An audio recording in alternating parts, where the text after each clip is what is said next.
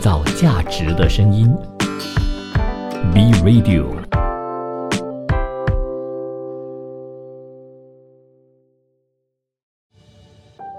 精神健康和身体健康一样重要，让我们一起透过电影和书籍探讨精神健康的真实世界。邀请你来到精神健康小亭子。在这个二十一世纪啊，我们发现，就是网际网络的这个角色呢，在我们的生命当中是越占越大的比例。比如说，我们的这个社交媒体账号啊，简直就是代表了我们这个人。那我们从以前呢就已经开始了这样子的一个社交媒体，比如说有之前一开始的这种网络论坛，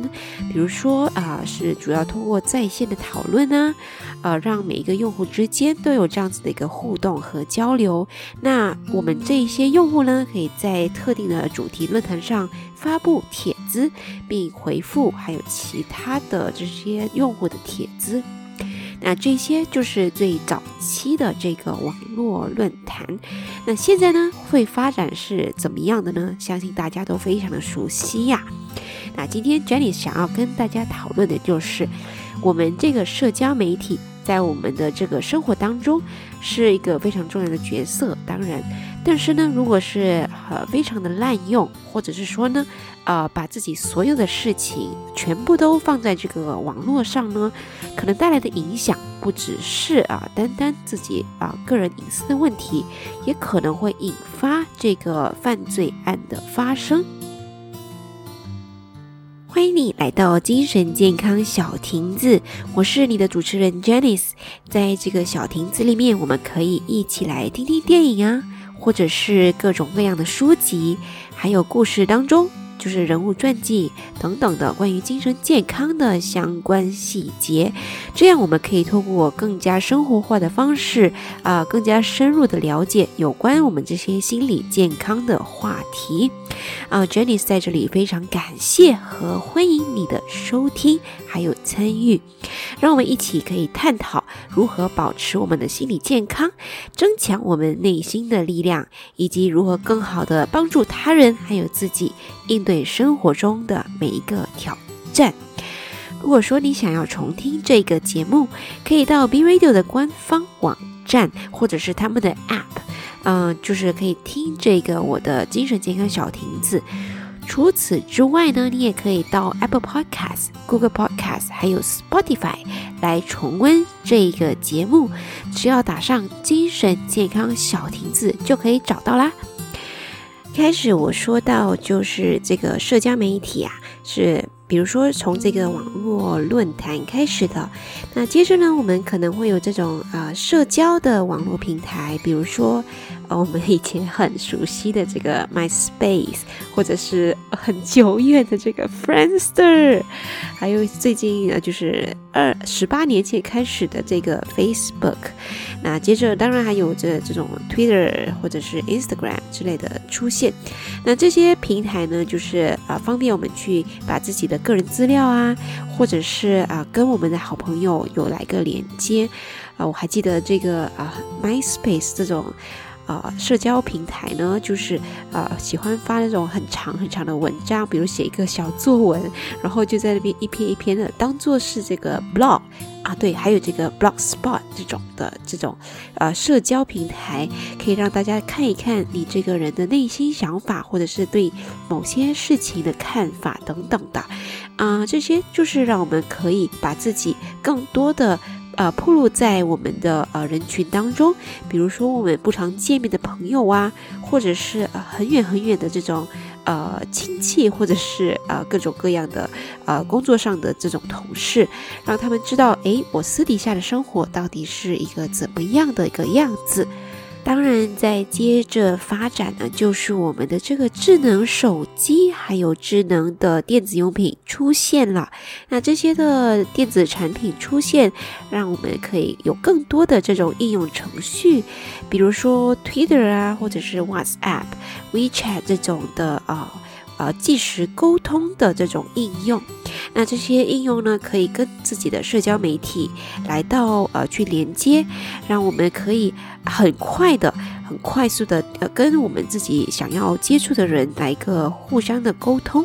因为之前呢，比如说我们想要发一个信息或者是短信给朋友的时候，都是我记得就是以前要收。一毛钱吧，或者是呃五分钱这样的一个呃 package。那之后呢，我们就觉得，哎呀，这个东西实在是有点太浪费钱了，发一个一点点的啊文字就要被啊算成是五分钱，然后或者是一毛钱。那之后有了这种啊 WeChat 或者是 WhatsApp 的出现呢，大大的降低了这个沟通的成本啊。比如说，我们直接就用这个网络 Internet。就可以可以跟这个我们想要沟通的人来到呃，就是好像面对面说话一样，不只是文字，也可以透过这个影像或者是啊视频沟通，或者是直接打电话啊，不用付费的，当然是那种 Internet 要付费了之后呢，不用付费的去使用这些的应用程序，那这样的话，无论是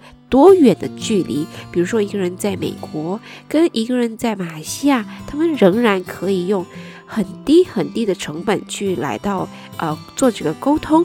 那这个就是我们的呃发展，就是社交媒体的发展。那之后呢，我们还有这种啊 Instagram。或者是 Pinterest 这样子的一个出现，那 Instagram 就非常有意思了。就是当我第一次听到这个 Instagram 出现的时候呢，我还觉得，嗯，这个东西有什么好看的？就是跟 Facebook 一样啊，就是把照片 po 一 po 上去，然后再发几个文字。到底是有什么这么大的魅力呢？那之后，但我觉得应该过了很多年之后，我才开始用这个 Instagram，然后发现哦，原来一开始用 Instagram 的人呢，他可以很轻松的分享啊自己所去的地方啊，或者是吃的食物啊，或者是所遇见的人等等的。那这些就是利用了人的这个视觉这个功能去吸引他的用户。那之后，他们就很快的去发展自己的事业或者是自己的生意。当然呢，像啊之后才后知后觉的我呢，是哦哦哦，原来这种是可以这么用的，还有这种后知后觉的这个这个觉悟啊。那当然他们会玩这些 Instagram 或者是 YouTube。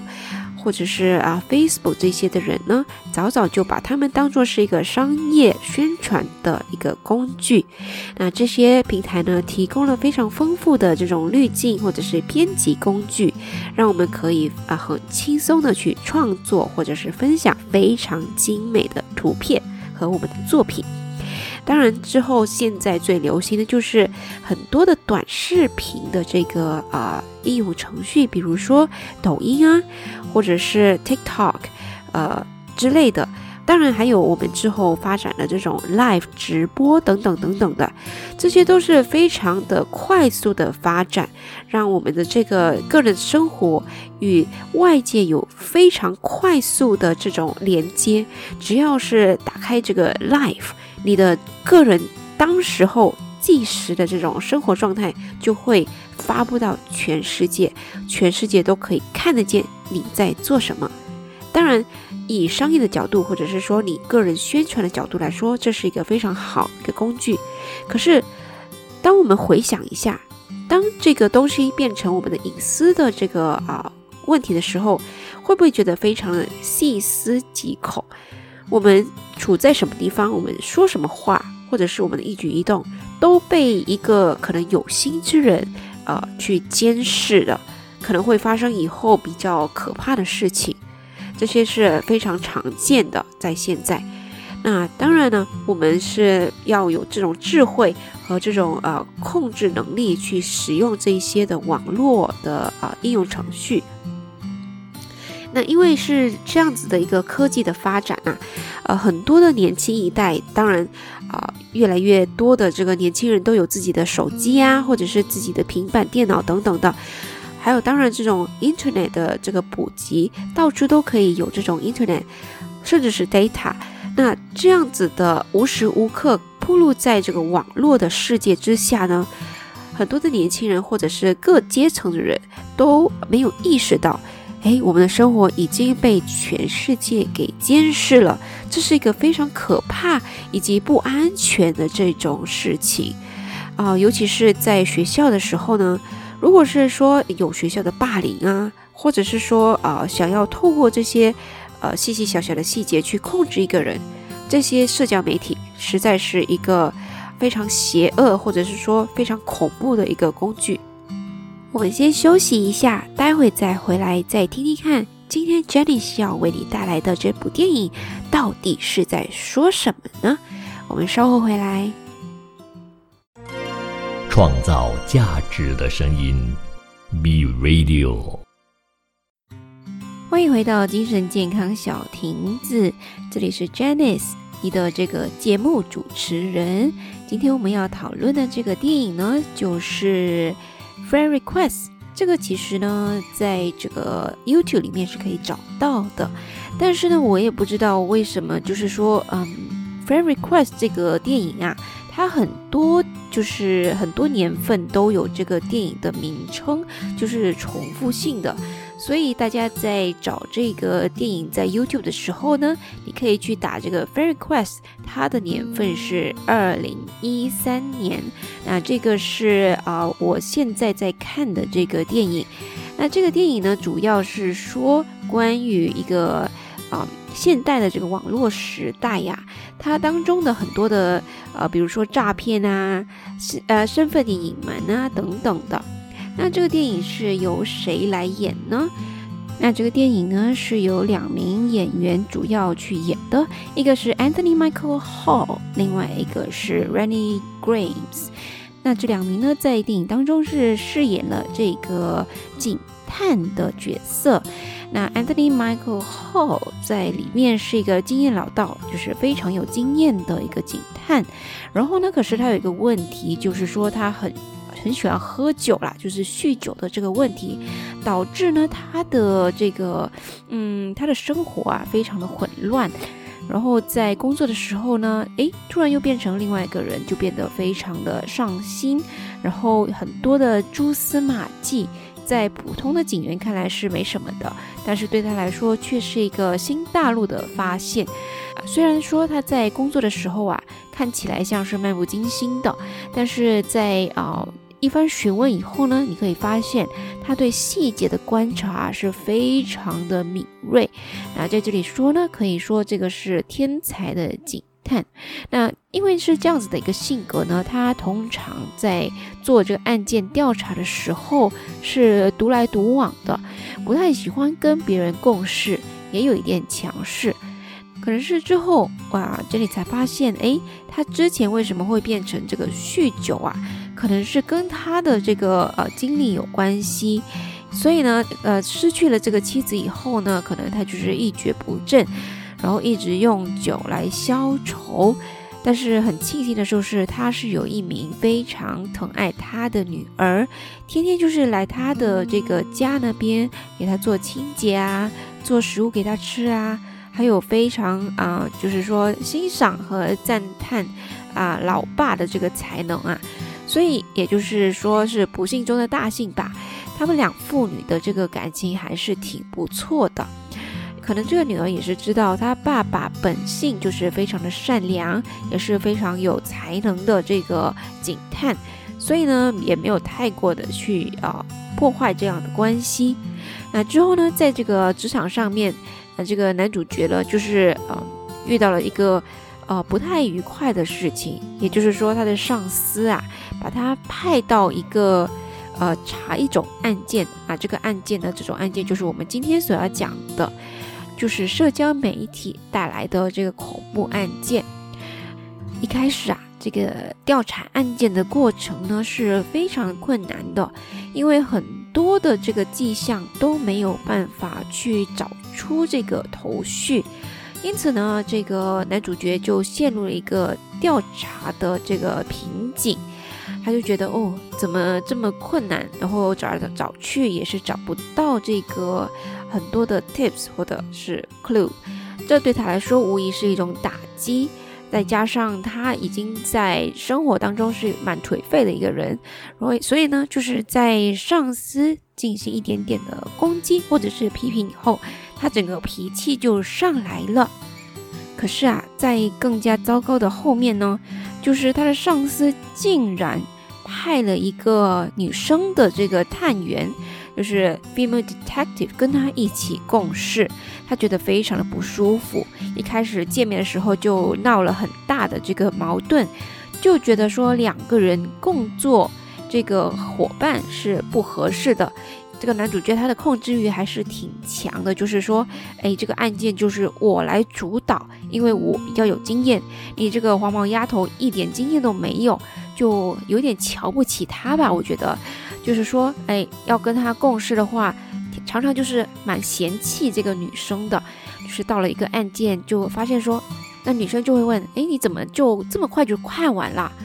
然后啊，这个男主角就问他说，你看到地上的那些东西了吗？然后它代表什么呢？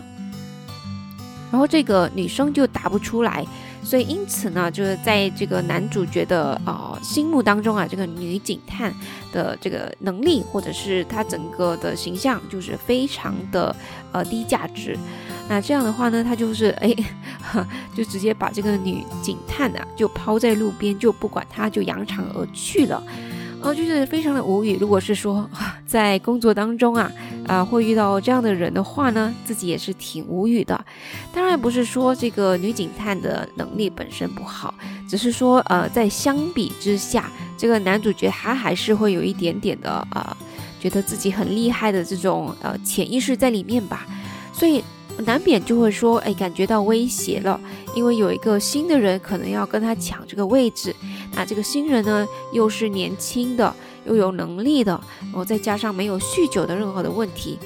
那在这个情况当中呢，很容易在合作的时候出现这样的一个排斥的状况。不知道你有遇到这样的情形过吗？无论是说职场啊，或者是家人当中。或者是你的朋友、闺蜜、兄弟之间，就是比如说，哎，你发现有个人突然为什么觉得，呃，好像跟你合不来，他总是在把你推在外面，处处针对你的感觉，可能他的内心在作祟啊，就是他可能觉得自己的地位受威胁了，或者是说他有一点自卑，因此呢，想要透过这种反击来到去保护自己。这种是一个保护机制啦。当一个人开始啊要保护自己的啊地位或者是圈圈的时候呢，你就你可以看到想象一下，呃，有两只动物哦啊，它要啊抢到一个食物了，然后它要护食嘛，保护它的食物。好像两只猫咪，它要保护它的食物的话，其中一只就是呃一定会大打出手的，两个一定会大打出手的，只是说看哪一个的能力会比较强。才可以抢到那个食物。可是如果说这个食物本来就属于啊猫咪 A 的，就是 A 的这只猫咪的话呢，它就觉得说，诶，这个东西本来就属于我的，你凭什么来抢我的东西？你自己不会到另外一个地方去找这个食物吗？啊，这时候呢就开始了啊各种各样的呃行为，比如说打击他，或者是说言语上的攻击啊，或者是用各种各样的阴谋来到去为了保。护自己啊碗里面的这个食物，所做出各样的反应啊啊，所以我们在平常的生活当中，如果是说突然感受到了这样的一个对待，不妨想一想，诶，是不是我碰到了、触碰到了他的利益，所以才会有这样子事情发生？如果是说啊，你触碰到人家的利益的话呢，比较成熟的做法到底是什么呢？啊，我不知道大家的做法是怎么样啊。如果是说你有很好的办法，或者是平常你是怎么处理的话呢？你也可以到 Jenny 的面子书上这一集的下面就跟我说，哎，你是怎么处理这一段看起来嗯对你很有威胁，但是你不得不处理的这一些关系呢？好，我们继续说这个呃这个电影的故事哈。那他们就被迫就是要一起的合作去把这个案子给破出来，到底谁是？背后的这个杀害者啊，这个凶手，因为呢，每一个案件他死的方法和原因都不一样，有的呢是男生，有的死者是女生，就是没有一定的规律。那在他的受伤的情况来看呢，也不是说特别有呃标志性的一个呃规律，但是很明显的就是说，他对性别的攻击啊是非常的大的，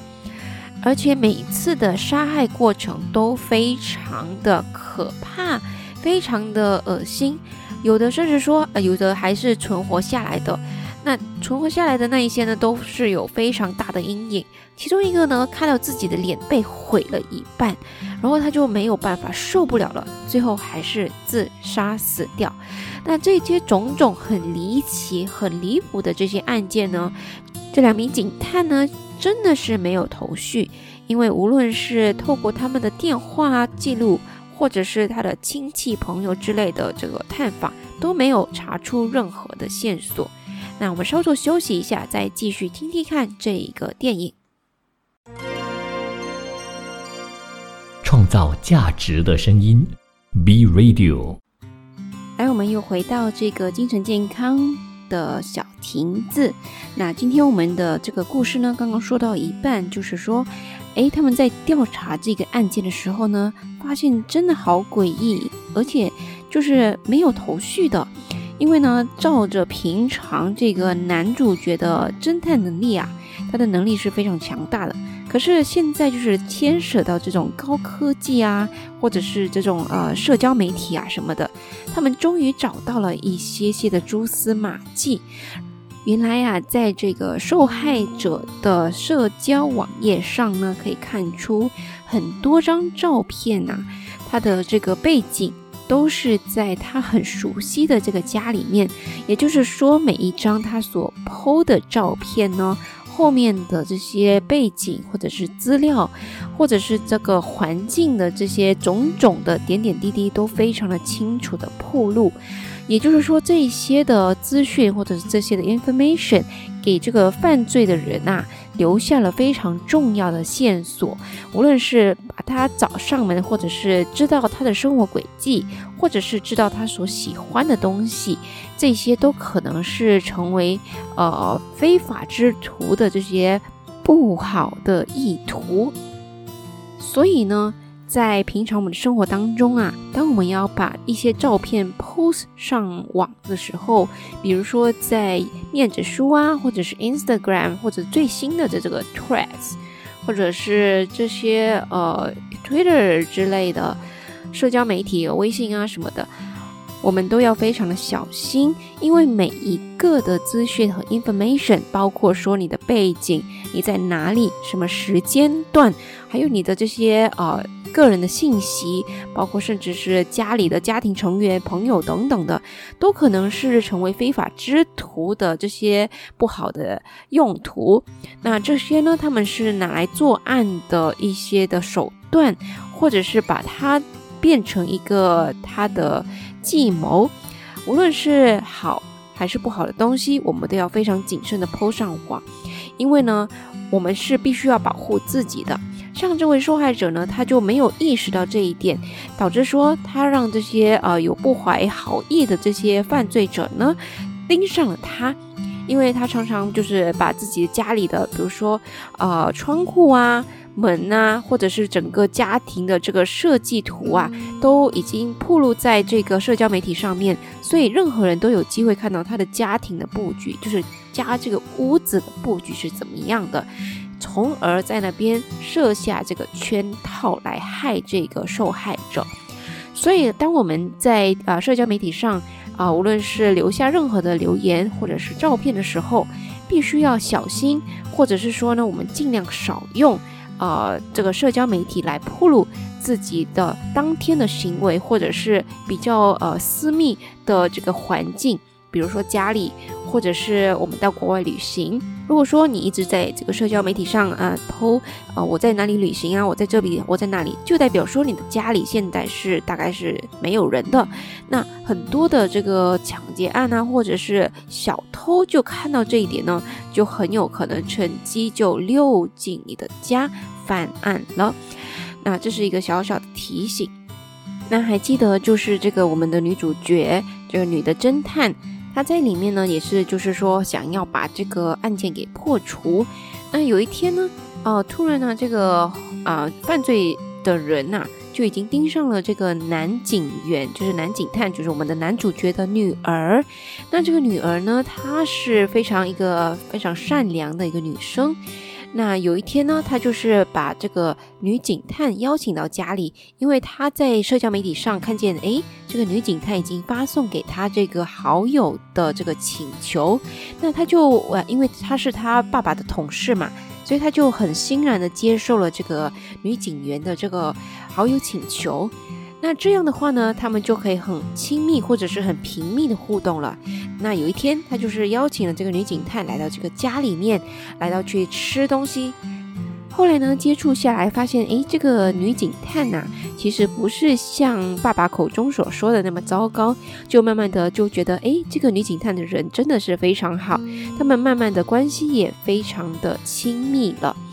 那之后发生什么事情呢？Jenny 就不在这里剧透了，哈，大家就有兴趣的话，自己去 YouTube 上面找这个 Fan Request。二零一三年的这个片子去看一看是非常有意思的。那这里重点，Jenny 是想要说啊，我们现在在这个互联网非常发达的时代，我们真的很小心我们所用的东西，尤其是在社交媒体上面，因为很多的非法之徒呢，他会用这个社交媒体来做各种各样的诈骗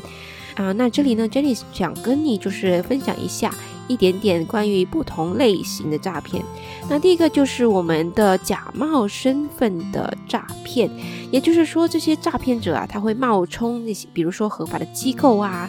警局啊、银行啊之类等等的，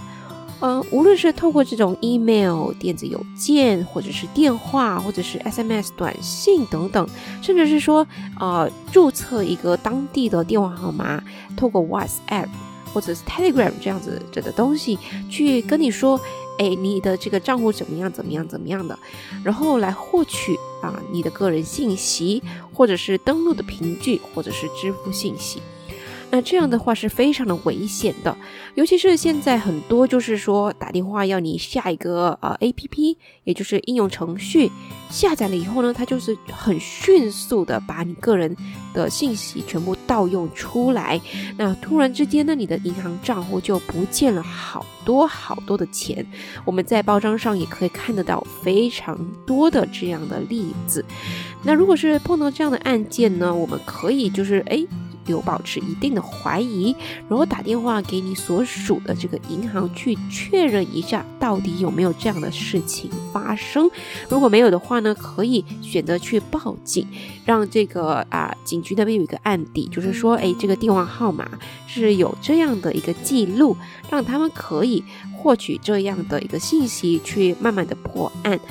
然后第二个呢，也可能是啊，我们比较常遇到的，就是投资的诈骗，还有甚至说这个是爱情的诈骗，这两个是非常常见的。因为呢，一个是因为人的对钱的这种欲望啊，还有另外一个是对这种爱情的欲望，那这两个呢，很容易成为啊这个陷阱，因为呢，它会以高回报的这种投资机会啊，成为我们的那个诱饵。然后吸引人投资啊，并且最终骗取他们的资金。就是说，我们平常可以看到银行的这种呃 fixed deposit，可能就是百分之三四五这样的一个百分比。然后呢，可是对于这种投资来说呢，它可能甚至达到百分之三十五十，甚至一百两百这样的一个高回报，是不可置信的。可能刚开始呢，他会给你一些甜头啊，比如说，啊，你现在放这个钱到这里，然后过了一阵子，他就会给你一个很好的回报。那从小小的金额慢慢慢慢堆积到非常大的金额，呃，Jenny 就是有遇到过一个这样子的案例，就是说他以这个工作找工作由线上工作为由啊，然后呢，他就是呃进行这个个人信息的这种获取。然后就是他说，你可以在网上购买了一些东西过后评论，然后他就会把这些钱打到到你的账户上，这样子的一个评论员的工作。然后呢，他就是啊反反复复操作了几次以后，后面的购买金额就是越来越大，而且你是没有办法操作到最后拿到这个钱的，然后他就会说。哎，你这个好像啊，我们的系统有一点问题，要不你再汇一一笔钱进来，让我们这个系统可以启动。那你当然是投入了这么多多钱进去哦，然后你就是觉得很慌张嘛，然后你就会投更多的钱，相信了他的这个圈套。那这样的诈骗呢，非常多的案例哈，因为是利用人非常想要赚快钱呐，或者是说，哎。可能这个是比较新的一个工作，需要有这样的人来操作。那这样子的一个心态，很容易被那些呃有意让你掉进这个陷阱的人呐，就是犯罪人呐，把这个钱盗取，然后从你手上骗走。那这样的话呢，你可能就是损失了好大好大一笔的金额，然后从而没有办法去翻身。我我在报章上看到非常多这样的例子。啊，自己也是有在身边经历了这样的一个经历。我们先稍作休息，等下回来再讨论关于这个网际网络的一些要小心的事情。我们稍后再见。创造价值的声音，B Radio。Hello，我们回到最后这里的这个精神健康小亭子。那我们前面就是说，诶，这个网络上的很多诈骗，或者是说很多的犯罪的这个记录呢，很多都是从我们自己开始铺露我们的个人信息开始的。那之前就 Jenny 有提到，比如说，嗯，假冒身份的诈骗呐，投资诈骗呐，或者是爱情诈骗。那接下来呢，可以跟你说，就是比如说有这种勒索文件，啊，他就说它是一个恶意的软件，它会感染你的这个计算机，也就是你们的电脑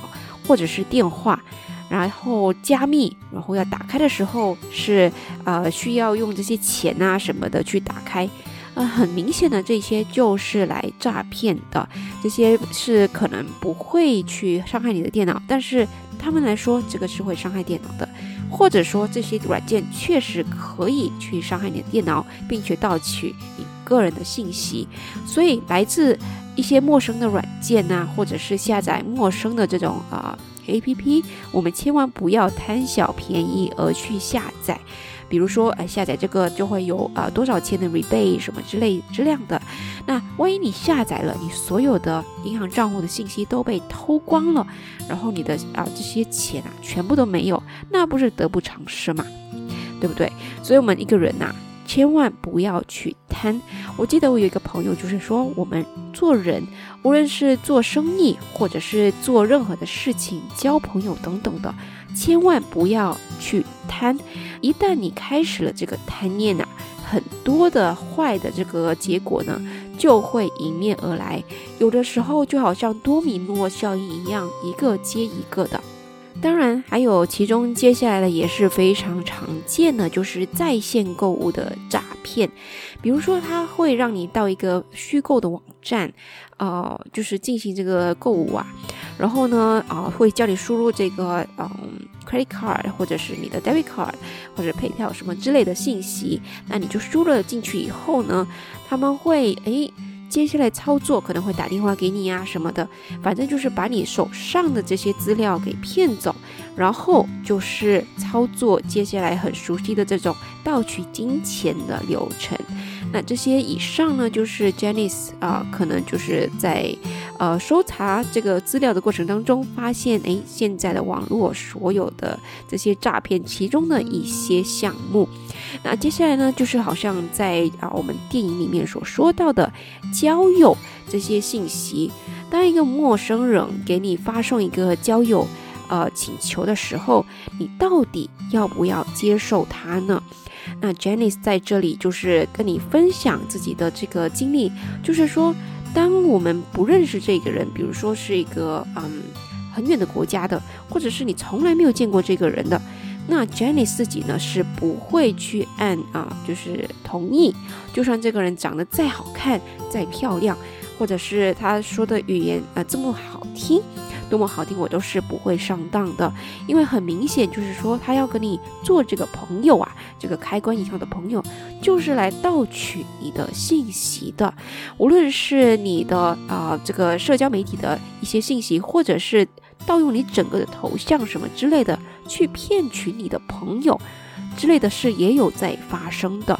所以为了保护你自己还有你身边的人，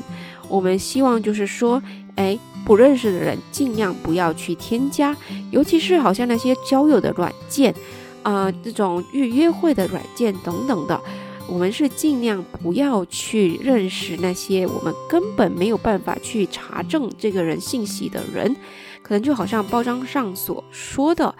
这个是杀猪盘呐，或者是把你拐卖到啊那些比较偏僻的地方去做这些诈骗的电话什么之类的。简称就是卖猪仔。那这个事情在前一段呃时间呢，在马来西亚也是非常轰动的，很多人就是因为这样没有办法回到自己的国家，也受了很多的这个伤和委屈。我们所以在这个虚拟的网络世界啊，必须要非常的警惕。因为有不停不停的这个新科技的产生，尤其是现在已经有这种 AI 的技术，而且是非常发达的，呃，就好像最近的这种 ChatGPT 啊，或者是各样各样的嗯 AI 可以产生的这些软件，甚至说 Jenny 啊发现，哎，有人竟然说可以用 AI 产生一个非常真实的人的头像来跟你啊视频对话，然后去博取你的信任，这个也是有的。就比如说啊，诶，一个电话打进来的是，哦，诶，看起来是我爸爸，我爸爸在跟我说，哎，啊，Janice，你应该要怎样怎样怎样，呃，汇钱去这个，他的声音还有他的头像都是我爸爸的样子，可是后面操作的呢，竟然不是我爸爸，就是这样子的一个例子，在现在是非常常见的，所以我们必须要非常的小心，如果是收到这样，诶，很奇怪的电话号码。或者是说很奇怪的信息，必须要先挂掉，然后跟本人再次做这个确认，然后才去，嗯，去做啊接下来的一个动作。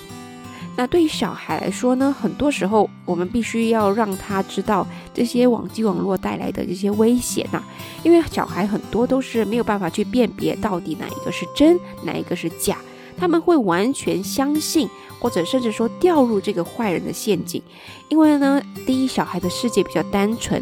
第二呢，他们接受的信息量是非常少的，而且甚至说是同学跟同学之间也有可能是这样子的一个传播，而且小孩和小孩之间的信任啊是非常的强的，你就是不可能去打破。哎，我的朋友说怎么样怎么样，然后你说啊不是的，他就会说。不可能的，我的朋友说怎么样怎么样，就会非常的相信他朋友所说的。